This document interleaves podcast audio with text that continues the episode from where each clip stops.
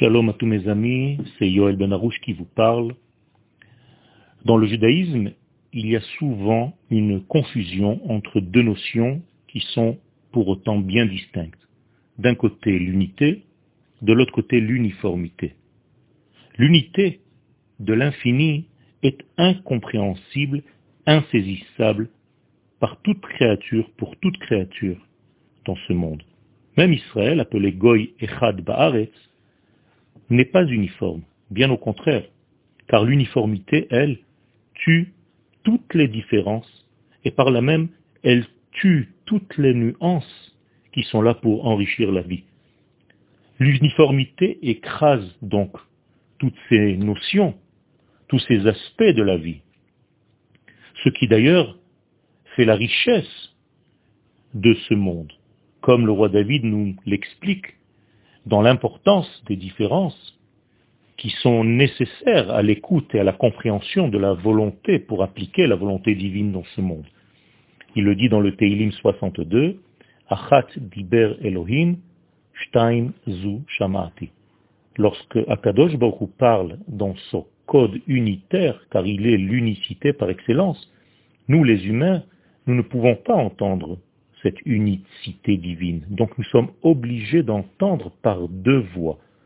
C'est l'une des raisons pour laquelle nous avons deux oreilles, car il est important d'entendre les deux sons de cloche. Lui parle un, moi j'entends deux. En réalité, je ne peux pas l'entendre si je ne suis pas deux, si je n'ai pas en face de moi quelqu'un d'autre.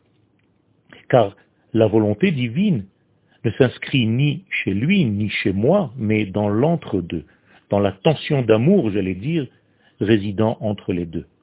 Il est donc impossible d'entendre la voix de l'unité céleste si celle-ci ne se diffuse pas dans la pluralité de ce monde. O chavruta, o mituta. Ou bien nous sommes deux pour étudier, ou bien ça équivaut à la mort. Donc beaucoup pensent que les différences et les différentes tendances du judaïsme révèlent d'un manque. En réalité, la vérité est tout à fait contraire.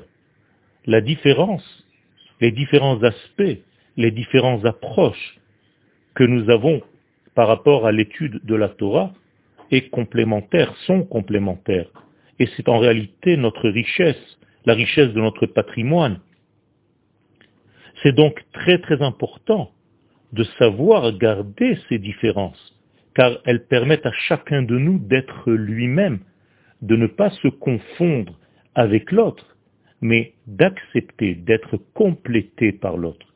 Je, nous demande donc quelque chose euh, qui est important à mon sens, c'est de savoir respecter même les autres tendances de la Torah, celles que nous n'avons pas l'habitude d'entendre.